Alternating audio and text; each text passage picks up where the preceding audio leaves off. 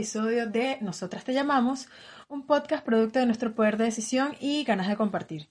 Yo soy Danita, agradecida con todos ustedes que nos oyen. En esta oportunidad yo diré procrastinar de la mejor forma posible, bueno, para, para que crean que siempre lo he estado diciendo correctamente. Saludos. Hola, yo soy Chopi, transmitiendo desde Caracas, Venezuela, y vengo a perder tiempo de una forma bastante útil. Hola, yo soy L, desde Caracas, Venezuela, y bueno, vengo a intentar hacer algo productivo de todo lo que procrastiné en la semana. Hola, hola, hola. Yo soy Nati. Perdón por llegar tarde. Siempre dejo para mañana lo que tengo que hacer hoy. Así que, como yo no uso agenda, me encantaría que el día tuviese más de 24 horas, capaz no 48, pero sí unas 25 horas para en esa última hora del día seguir procrastinando. Ah, lo dije bien, ¿vieron? Y bueno, justamente ese es, ese es el tema que nos atañe hoy. O sea, ¿por qué procrastinamos tanto la grabación de este segundo episodio de Nosotras Te Llamamos? A ver. Tú sabes que yo creo que uno se hace, uno se descubre como adulto, no cuando empiezas a diferenciar el perejil de el otro vegetal que siempre se confunde. Cilantro. Este, cilantro. Del cilantro del perejil. Tú te haces adulto cuando le empiezas a pedir al mundo, a la vida, al universo, que te dé 48 horas más para trabajar o 24 horas más para trabajar. Ahí es cuando realmente te haces adulto. Este, y a mí me parece burda y curioso que a mí me, que la procrastinación pareciera que está como, como satanizada. Pero para empezar a meternos en ese tema, ¿qué es la procrastinación? ¿Cómo lo definen? ¿Qué, qué se entiende normalmente por eso? Es la postergación. ya va. Es la postergación o posposición. Es la acción o hábito de retrasar actividades o situaciones que deben atenderse, sustituyéndolas por otras situaciones más irrelevantes o agradables por miedo a afrontarlas. Es decir, es cuando, cuando agarras y dices como, no, mira, yo eso lo voy a hacer después porque lo otro que tienes que hacer es algo que o te da miedo o no te parece tan agradable y prefieres hacer como otras cosas que te gusten más antes. Hablemos en principio de tareas principales y las tareas que vamos a evadir, o sea, porque la tarea principal sería lo que vas a procrastinar o lo que vas a dejar de lado por hacer otras que no son tan importantes como esa. Ya. Porque ya, ¿cómo es la cosa? O sea, procrastinar es, en pocas palabras, o para definirlo más fácil, es postergar una tarea importante por otras tareas que no, que no lo son tanto, pero que te desvían o te generan estrés de esa tarea principal. Son tareas, viene como de hay, aquí hay dos cosas, porque es que a mí a mí me parece cuando, como Nati empezaba, yo me preguntaba, o sea, la procrastinación no está asociada a que planificas mal tu tiempo sino que simplemente decides no hacer cosas, ¿no? Por eso yo les quería preguntar, o sea, ustedes normalmente como que usan agenda, usan reloj, usan Google Calendar, usan estas cosas y creen que se planifican mejor y aprovechan mejor el tiempo. Y, eh, y eso los ayuda, y eso los ayuda a procrastinar menos, o por el contrario, son herramientas que están ahí, pero no tienen nada que ver. Mira, yo literal tengo Google Calendar, tengo alarma, tengo reloj, tengo temporizador, tengo toda mierda. Y yo creo que eso sí me funciona de verdad para intentar organizarme. Pero lo que me pasa es que yo siempre creo que tengo demasiadas cosas que hacer, tengo demasiadas cosas en la cabeza, porque, bueno, es algo que también yo he reflexionado, que yo no sé decir que no.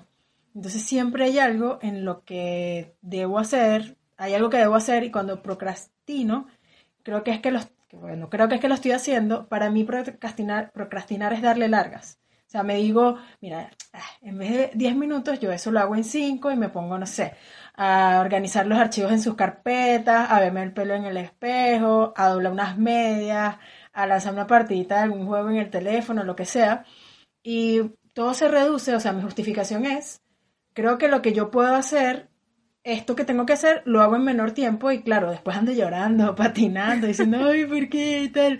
Pero la verdad, o sea, la síntesis es que me confío. Bueno, yo realmente puedo ser la persona que tiene que sí las mil agendas, las mil alarmas y todo, pero otra una cosa es que las cumpla, o sea, que les haga caso y las otras es que las tenga. O sea, yo tengo todo anotado, todo, absolutamente todo anotado en Google Keep, tengo agenda porque yo- a mí me encanta que si dibujar, hacer mis agendas, tengo todo, pongo alarma, todo, y después es que, ay, posponer alarma. Bueno, no, sí, yo eso lo hago después. Entonces es como que, aparte, también es un tema que, que siento que, que todo lo puedo hacer muy rápido, como decía Danita. Entonces es como que, ah, no, mire, pero eso yo, cinco minutos antes de la reunión, no, eso me da chance de acomodar la presentación. Y no, hermana, no, tuviste que sí, 24 horas antes para poder hacerlo y lo hiciste cinco minutos antes porque, ¿por qué nada? Porque te creíste que podías hacerlo. Y yo soy así. Bueno, yo lo primero que he procrastinado en toda mi vida ha sido hacer dieta. Ya por ahí vamos mal, amiga. Ay, O sea, marica, no. Yo tengo un montón igual. de posts y yo soy de las que no usa agenda, ni usa reloj, ni usa nada. Yo soy de las que pega puros post-it en todas partes. De hecho, les voy a mandar una foto y la podemos subir en alguna parte de la cantidad de post-it que tengo de distintos colores con cosas tan simples como recuerda tomar agua, recuerda hacer ejercicio, recuerda el diplomado, recuerda o Marica, sea, el agua. todo. Y los post-it pueden estar ahí, post-it, no sé cómo se dice, pueden estar ahí un año y no le paro. Me compré una agenda de esas bonitas para el año completo. La llené la primera semana de enero. Dime tú dónde está la agenda. O sea, no sé. De ¿Dónde está? compré ¿Dónde como- está? La compré como en 2018 y estamos en 2020 y es la única agenda que Y no he llenado ni el primer mes. Exacto, y todavía me pide.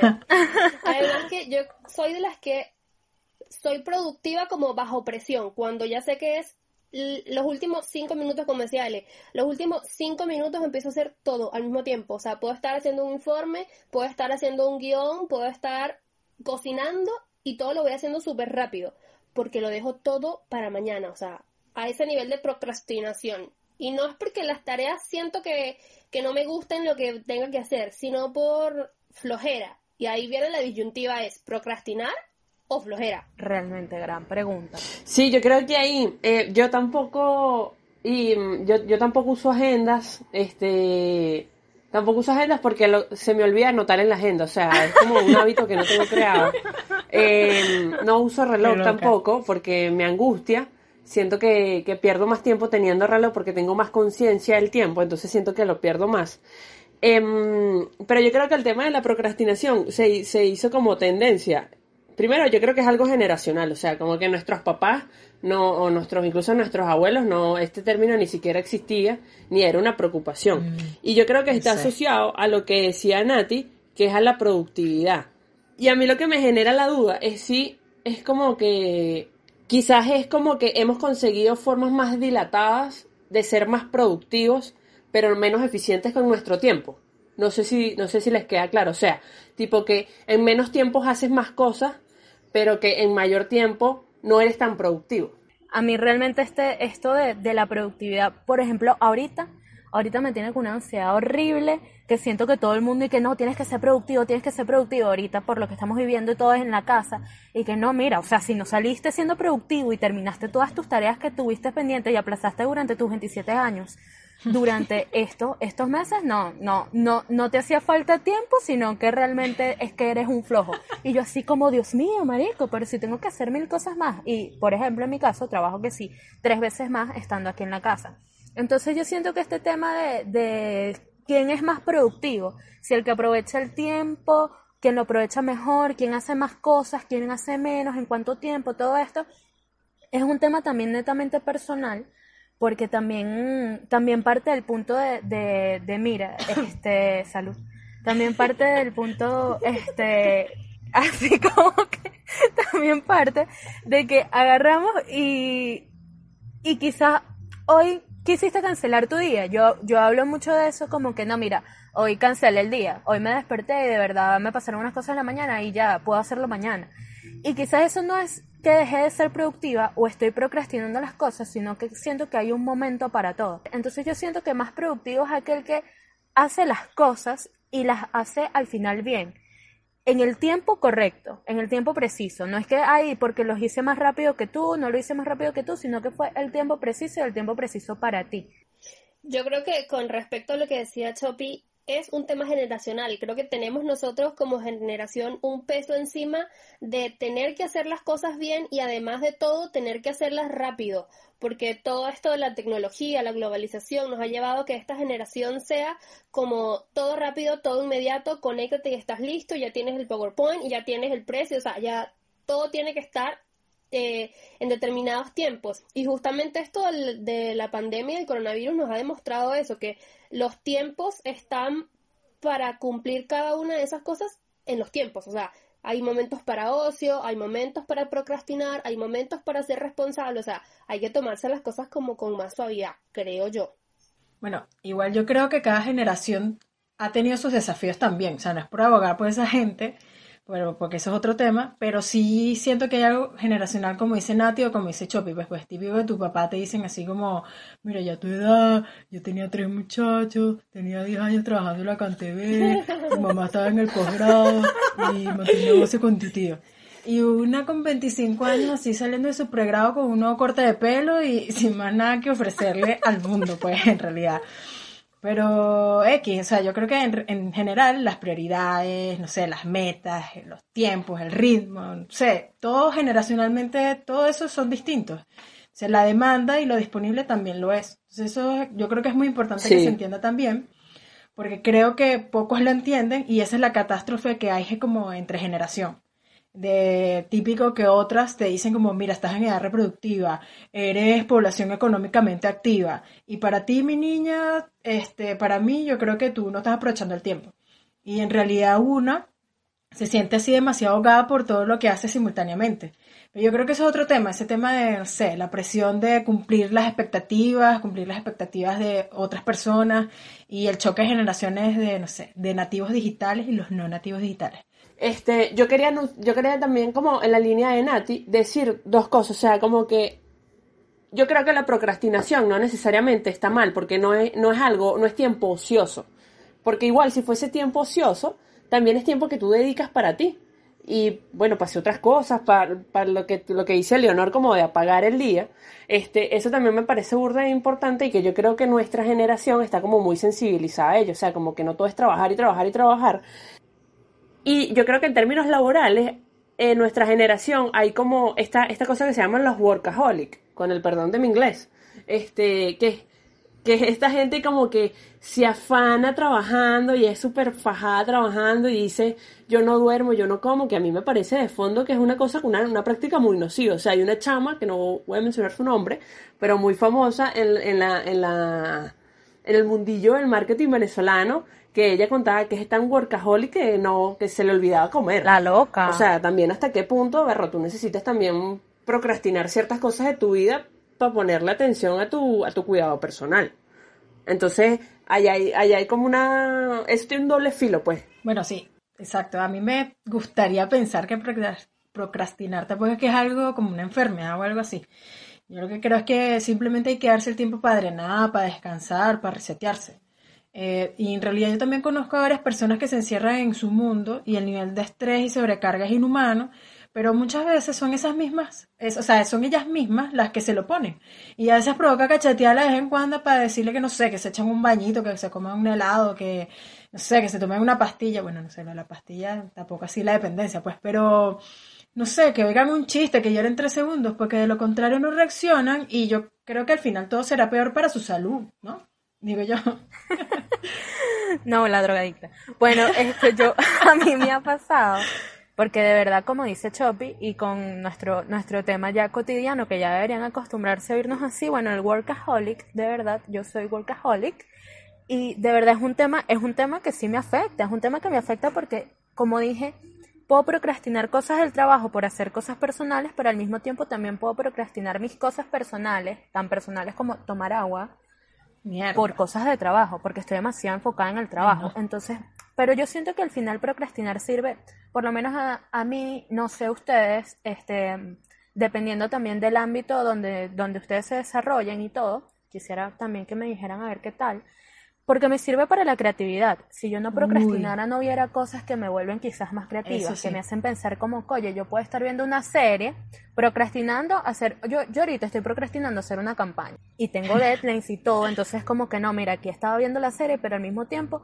agarré y vi eso en la serie y dije como, nada, esto es lo que tenía que hacer. Y me siento y lo escribo así rápido y, que, taca, taca, taca, y lo tuve listo. Cinco minutos antes, pero eso estaba listo y procrastiné y todo. Entonces yo siento que procrastinar también es como darte un chance a ti de, de liberarte un poco. de Quizás por temas creativos o quizás también, o sea, yo siento que la, la, el creativo, la persona que maneja cosas así, tiene siempre que estar haciendo otras cosas, liberarse un poco, hacer unas cosas diferentes, salir, procrastinar a veces es eso. Claro, o sea, totalmente. Yo creo que se trata de aprovechar esa oxigenación, como tú dices, necesaria y te ayuda a hacer las cosas quizás de una forma menos forzada, menos agotadora, más fluida y puede que en el fondo te ayude a disfrutar un poco más el proceso de la labor cuando tú no lo veías tan agotador o tan fuerte. Pero sabes que a mí me pasa que al contrario de lo que decía Leonor de ser workaholic y de tener ese espacio para la creatividad, como para despejar la mente, me he descubierto que yo procrastino como por la incapacidad de manejar esos estados de ánimo negativos que me llevan, que, que me evocan esa tarea que estoy procrastinando. O sea, cuando, no sé, un caso muy puntual, Coño, y es un pasa, ejemplo pasa, propio, bebé. cuando yo estoy, eh, tengo un trabajo que no me gusta, o sea, un informe que tengo que hacer que no me gusta, lo procrastino hasta el final, final, final, final, final, final. Pasa con hacer dieta, o sea, no me gusta, no me veo haciendo ejercicio, no me veo con eso, y hasta el final, final, final, No. lo evado. Entonces, como que todas esas incapacidades me hacen, eh, esos estados de ánimo, perdón, me hacen como entrar en aburrimiento, así, como que estoy agotada todo el rato, y al contrario, no se me abre la mente, se me cierra. A mí me pasa todo lo contrario, porque cuando a mí no me gusta lo que tengo que hacer, más bien quiero salir de eso súper rápido. Digo así como, a salir esta mierda ya, dame acá, mijito, dime qué es lo que tengo que hacer, pum, pum, pum, pum, listo, ya salí de eso. Y después de que salgo, agarro, bailo zambita y digo, ajá, ¿qué es lo que viene? Porque, o sea, en el fondo estoy preparada para hacer lo que me gusta. O sea, y si lo que viene es algo que me gustará, ya yo lo estaré esperando así como con sabor, toda la cosa. Te quero, te quero. Ajá, así con ese bailecito. Entonces, pero con lo otro, tampoco es que lo que hago es un mateo. Lo que hago es como mentalizarme para un sacrificio. Y digo, ajá, aquí lo tengo. Es que nada ajá. más, nada más rico que esa sensación, nada más rico. Exacto. Ya salí de este peo. Eso es lo que yo pienso. O sea, yo prefiero de verdad acostarme tarde, terminando algo que no me gusta, a dormir sabiendo que esa ladilla seguirá ahí en la mañana cuando me despierte. O sea, nada como súper chimbo estar acost- acostándote de una forma cero cómoda, pues. Digo yo, es lo, es lo que me pasa. Obstinada, todo menos acostarme obstinada. Mira, tú nada. A mí, a mí me pasa como todo lo contrario a las a ambas, porque a mí, o sea, lo que me gusta y lo que no me gusta hacer igual lo procrastino. Y es una cosa como cuan- cuando, cuando, me siento a hacerla, es como, ah, mira, descubro como que, ah, esto sí está fino y esto no era tan difícil. Este, yo quería rescatar como lo que estamos hablando arriba de los workaholics, porque mm, los workaholics, si, si lo ven como desde, bueno, yo soy muy intensa como en estos temas, pero si lo ven como desde un punto de vista de un sujeto histórico, son como una readaptación de los yuppies. No sé si escucharon ese, ese, ese personaje, si se Sí. quiere. Yo escuchaba lo de los Coño, chupi chupi, coño, no, no sé sé. si es lo mismo. No sé, cuéntame Dios. eso. No sé qué es eso. Los yuppies son como una moda eh, o un estereotipo, si se quiere, no sé, no sé si sería una moda, que salió como puede ser como a, a- a- a finales de los 80, principios de los 90. Y bueno, en, en el mundo estaba como el auge, el auge de los hippies. Y los yuppies eran como estos tipos empresarios, tipo joven con traje y corbata, pero cool, ¿sabes? Entonces era como una cosa de... El ser capitalista es cool. Era como esa, esa, esa era la narrativa. Y yo creo que los workaholics están trayendo eso de vuelta. O sea, Como ahora de como Street. súper jóvenes y mira mis adidas Coño, sí. y yo escojo mi tiempo y, hago- y entonces también me estoy forrando de plata y a mí me parece que como, como decía Nati, esto está asociado a eh, no es un tema de gestión de tiempo, es un tema de gestión emocional. Y yo creo que también está asociado como que en nuestra generación la percepción del tiempo ha cambiado.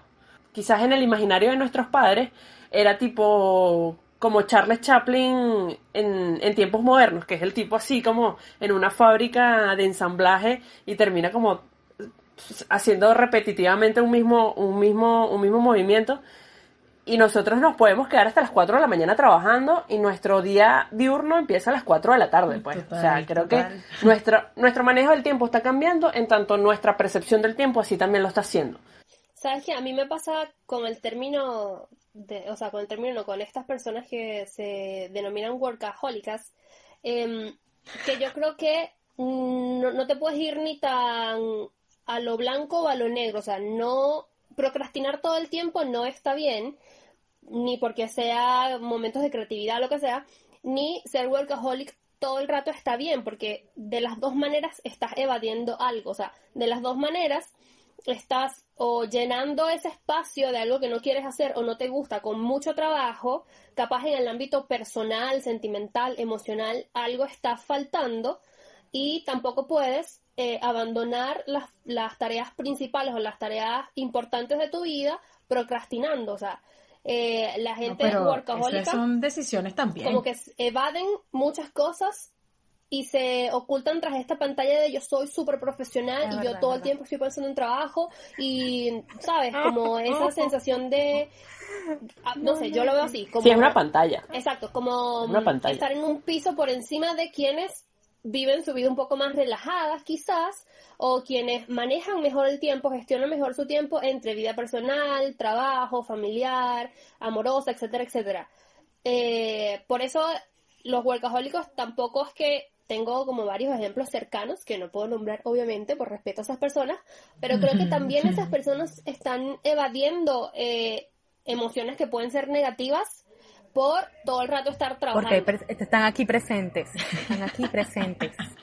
Sí, y yo creo que ahí, mira, una cosa, una cosa rápido. Yo creo que si eres de este tipo de gente que tiene como una rutina tipo la de Mark Wahlberg, búscala en, búscala en Google, pregúntala en Google, que se paren que si a las 4 de la mañana ya haces ejercicio y después te vas a trabajar dos horas y después haces 40 piscinas y mira, o sea, tiene, o tienes carencias afectivas, pero mm, hay como algo mal contigo porque Sí. no, no puede ser que seas como, como, como tan cuadrado y que además te sientas superior porque bueno, tienes eh, en, en 24 horas haces 48 actividades, porque al final eres como al final una, una persona como que vive a medias todo. Entonces, esa gente tampoco es que es como, wow, la tapa el frasco. Erika de la Vega decía algo así en algún podcast que ella le tiene más miedo a la gente que se aparenta ser 100% feliz que aquellas personas que demuestran que su vida no es perfecta. O sea, no puedes ser 100% perfecto, no puedes estar todo el tiempo así como, ay, todo perfectamente planificado. No, pero no, sí, es, es verdad. O sea, cuando, cuando Nati dijo que no las puede mencionar, sentí que porque están presentes, ¿sabes? No las menciones porque están presentes, porque sé yo, yo sé. No, mentira. Este, Ah. no, mentira. Yo sí me digo como que hay veces, hay veces que sí me doy cuenta como hermana, esto es insano, y si entre mis compañeros de trabajo y yo es tipo, no, mira, vamos, lo que les decía, lo de hoy cancelamos el día, mira, hoy, esto no pasó, hoy, lo hacemos después. Porque si no, de verdad es una locura, o sea, de verdad te puedes, te puedes volver loco. Y siento que también eh, lo de la procrastinación va, va muy acorde a esto de la inteligencia emocional, también por lo que están mencionando. Pero no solo, no, no solo de que si, pro- si, si, si tienes inteligencia emocional no procrastinas, no, todo lo contrario. O sea, porque procrastinar, según también lo que estuve leyendo, también es algo que, que es natural y hay hasta tipos de procrastinación. O sea, hay una procrastinación pasiva y una activa, como muchas cosas en esta vida. Como las mejores cosas en esta vida. Exacto. Bueno, este, la pasiva es cuando realmente lo haces porque no quieres hacer esa actividad y estás evadiendo como a toda costa hacer lo que tienes que hacer y haces mil cosas más que te gusten. Pero la activa es cuando estás consciente que tienes algo que hacer, pero sabes que lo que estás haciendo, lo que estás procrastinando, o sea, la actividad que estás haciendo mientras tanto, te va a servir para luego poder hacer la otra actividad. O sea, va a llevarte a ese punto.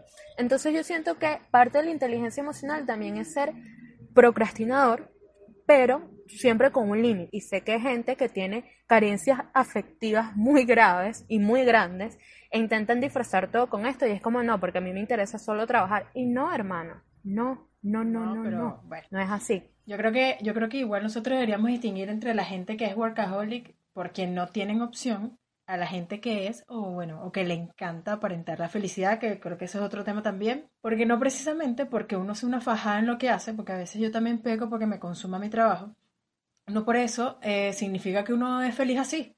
Porque puede ser que te tocó, que no sabes decir que no, que no sabes controlar la situación, no sé, porque tus ansiedades de tener cosas pendientes te abruma, porque el sentimiento de no cumplir expectativas te atormenta, eh, qué sé yo, sentir que lo que haces no es suficiente y crees que el esfuerzo extra te puede camuflajear esas inseguridades que tú tienes. puntualmente de lo que estamos hablando, creo que son casos distintos. Pues está la gente que cree que la felicidad y la sonrisa nerviosa es ese ticket del éxito, y está la gente esclava de su trabajo o de sí misma, cuya presión viene de un jefe o viene de sí mismo.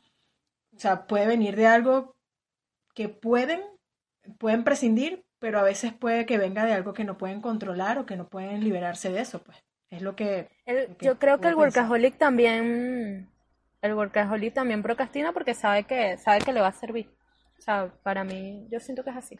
O sea, para, empezar, Leonor, no eres workaholic porque si no ya fuese millonaria y no eres millonaria porque te conocemos y vives en el oeste Caracas. Eso se llama esclavitud.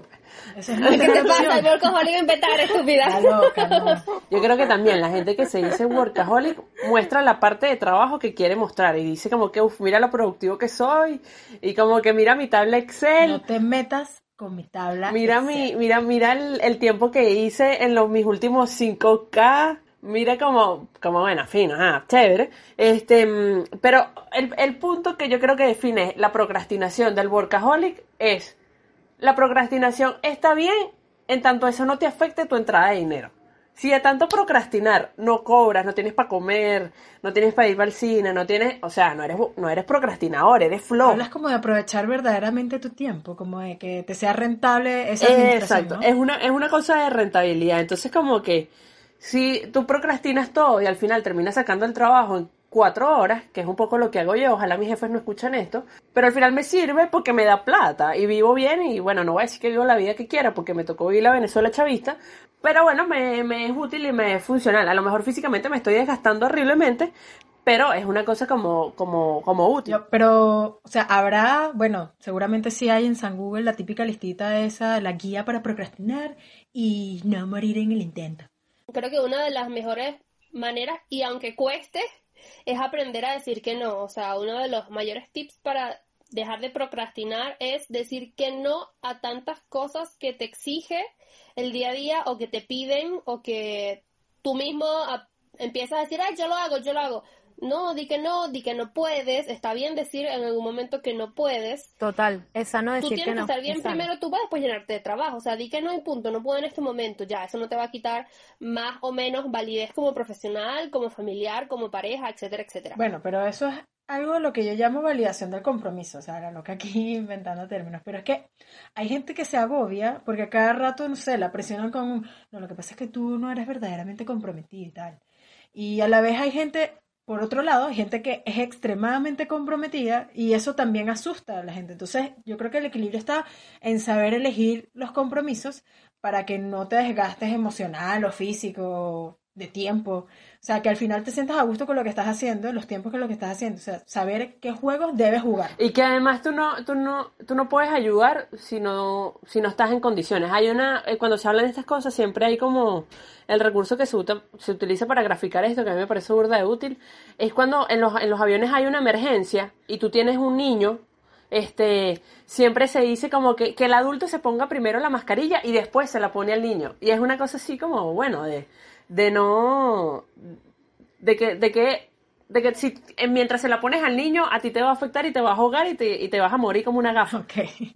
Estuve viendo algo que también se llama la técnica del origami. Son unos tips que te pueden dar ahí y es tipo, Desglosa, haz una lista de tareas que tienes que hacer. Y esas cosas también las puedes doblar, las puedes ir como, como a esas mismas listas le sacas sublistas. No, mira, para hacer la campaña yo primero tengo que encontrar el por qué. Tengo que pensar en la imagen gráfica, tengo que pensar qué es lo que quiero comunicar. Entonces poco a poco vas bajando cada una de esas cosas y cuando te das cuenta ya tienes como algo macro y ya tienes la mayoría de las cosas adelantadas. Al final esto me ha servido mucho porque porque siento que, que, por más que sea puedo intercalar cosas que me gusta hacer con cosas que mm, quizás no me gustan tanto y bueno, con eso, con eso voy como que mm, desaturándome un poco para no ofuscarme. Lo del origami es algo así como los detalles en los que construyes grandes cosas, algo así. Qué bella, qué cursi. sí, bien marica yo. Pero, o sea, lo pregunto porque uno ve a veces un desafío como un monstruo invencible y tú dices, estás loco, o sea, yo no voy a poder con esa mierda.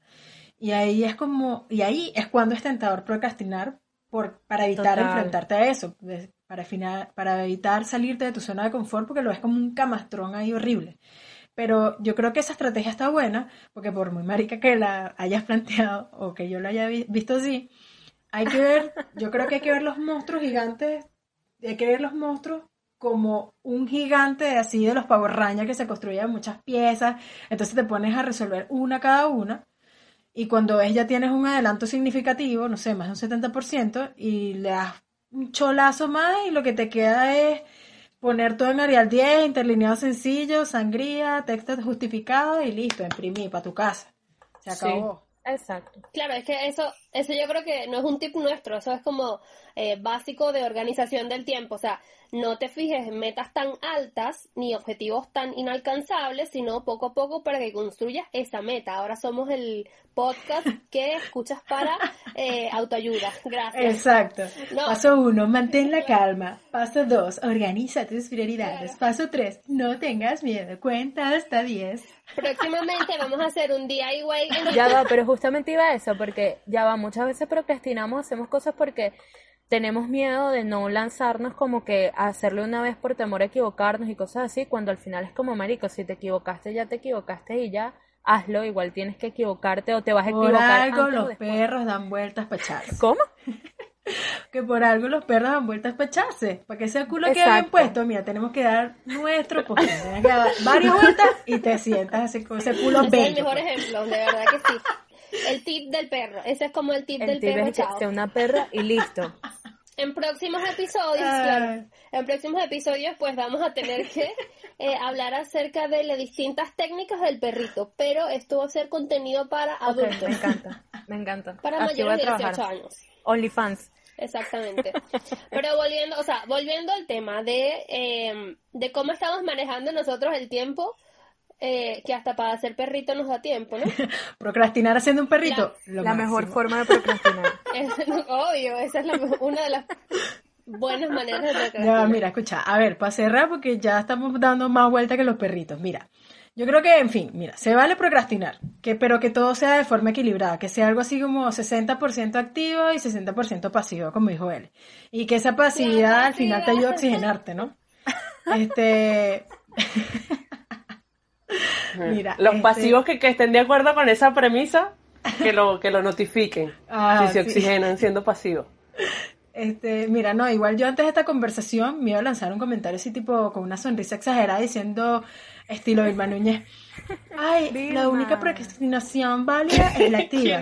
Pero no vale, o sea, se vale ser un parásito de vez en cuando, marico. O sea, se vale parar un grito y descargarla, hacer catarsis. Por ejemplo, aquí en el edificio ese se escucha de la nada alguien como se ha asomado que dice así como, ¡que ya está mierda! Y yo lo que me imagino es desesperado así, todo horrible. Pero después del grito, no sé, cago de la risa y siguiendo con su vida así echado. Yo creo que al final se valen esos momentos para el berrinche, un minuto para llorar, para hacer catarsis, como es, o sea, pues, pero hacer catarsis como es, para luego seguir, pues, porque al final, eso sí, al final del día hay que seguir echándole bola. Total, sí, total, total, total. Hay que gritar. Quizás estaba era grabando un TikTok. No, bueno, yo creo que de este tema, la procrastinación, también salen otros subtemas súper interesantes para otros episodios, como por ejemplo ese que acabas de decir de eh, hacer catarsis en la vida. O sea, la vida necesita, sí o sí, todos necesitamos hacer catarsis eh, en la vida y mucho más, eh, repito, mucho más en estos momentos de tantos niveles de estrés y tanta exigencia que tenemos para no procrastinar, para lograr los objetivos, para ser exitosos, etcétera, etcétera.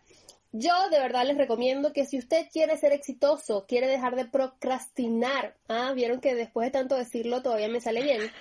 Si usted quiere dejar de procrastinar, tiene que seguirnos en las redes sociales, por supuesto, arroba nosotras te llamamos en Instagram, nuestro canal de YouTube, nosotras te llamamos y no dejar de seguir el contenido porque de verdad que este proyecto da para muchísimo más. Si usted quiere que nosotras los llamemos, no deje de escucharnos.